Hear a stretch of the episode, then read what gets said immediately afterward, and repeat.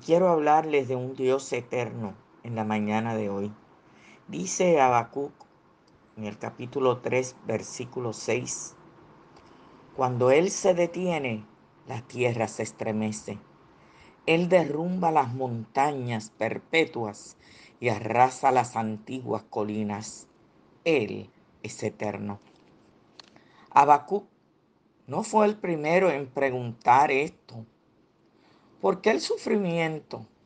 ¿Por qué tanta maldad? ¿Hasta cuándo habrá violencia en la tierra?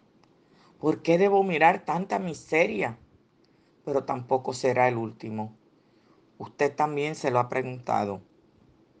Y los que vendrán también seguirán preguntando.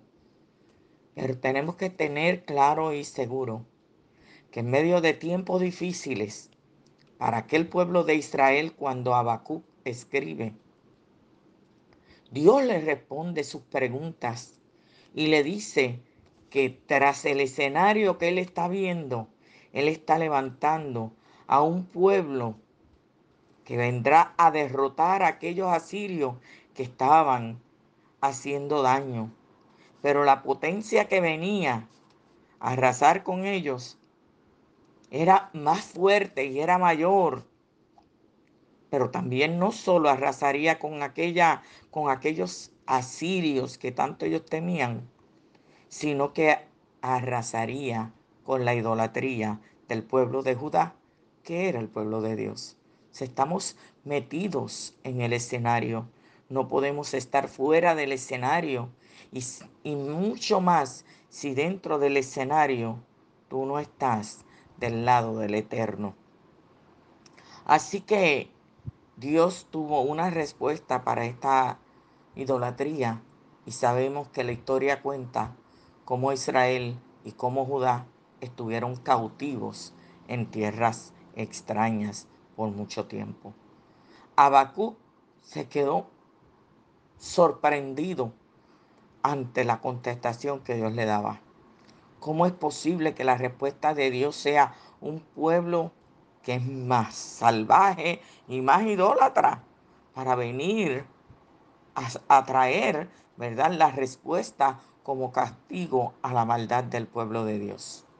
Y vuelve Dios y le contesta, porque Él tiene el control, porque yo tengo el control, dice el Señor.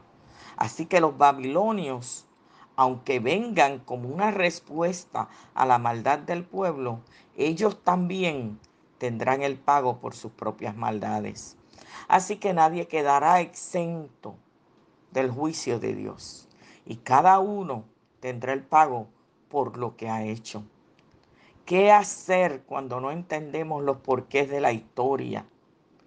Como Habacuc, hagamos memoria del carácter de Dios. ¿Saben? que si vamos a la historia, pueblos vienen y pueblos van. Hoy, en aquel momento, los asirios, los babilonias, los mexicanos hoy, los norteamericanos, los de Vietnam, los, los chinos, no importa qué nación, pueblos van y pueblos vienen. Pero alguien escribió, Dios es anterior a la historia. Wow. Es más grande que cualquier serie de, serie de eventos humanos. Él creó la historia. Es desde el principio y está al final, porque Él es el Dios de la eternidad. Qué lindo. En otras palabras, podemos confiar en Dios. No, Él está a cargo de toda esta situación. No eres tú, dice Habacuc, ¿No eres tú desde la eternidad, oh Señor, Dios mío, Santo mío? Así que, amados, acerquémonos hoy al Dios de la eternidad, sabiendo que Él tendrá control de nuestro día, sin importar las situaciones que podamos atravesar, tomados de su mano, hemos de vencer. Aleluya, te adoramos, Señor.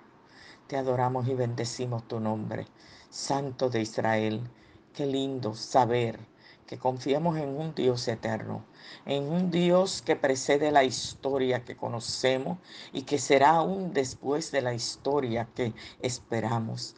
Sabemos que está desde siempre y para siempre y que nosotros, si creemos en Él, seremos parte de esa eternidad. Así que yo te pido, eterno Dios, que tú nos tomes de tu mano en este día, que tú nos dirijas hacia el propósito tuyo y el cumplimiento que, lo, que debemos tener en el mismo. Te pido que tu armadura, Señor, nos cubra de la cabeza a los pies, Padre eterno y que ninguna enfermedad y ningún problema y ningún arma forjada del enemigo contra nosotros pueda prosperar y hacernos daño. Estamos en tus manos. Sabemos que toda dolencia está en tus manos porque tú eres nuestro médico eterno. Tú eres, Señor, el Jehová Jireh, nuestro proveedor. Tú eres el que resuelve nuestros problemas y nuestras dificultades. En tu nombre oramos y lo dejamos todo, sabiendo, Señor, que tú has de alinear nuestros pensamientos con el tuyo, para que todo propósito venga a hacerse realidad y que toda toma de decisiones esté conforme a tu propósito. Así que lo dejamos todo en tus manos, Dios. Bendice la iglesia evangélica Beula en el día de hoy y a todos y cada uno de los que componen su familia. En el poderoso nombre de Jesús, nuestro Dios eterno, lo dejamos en tus manos. Bendecido cada uno de los hermanos en esta mañana. Amén.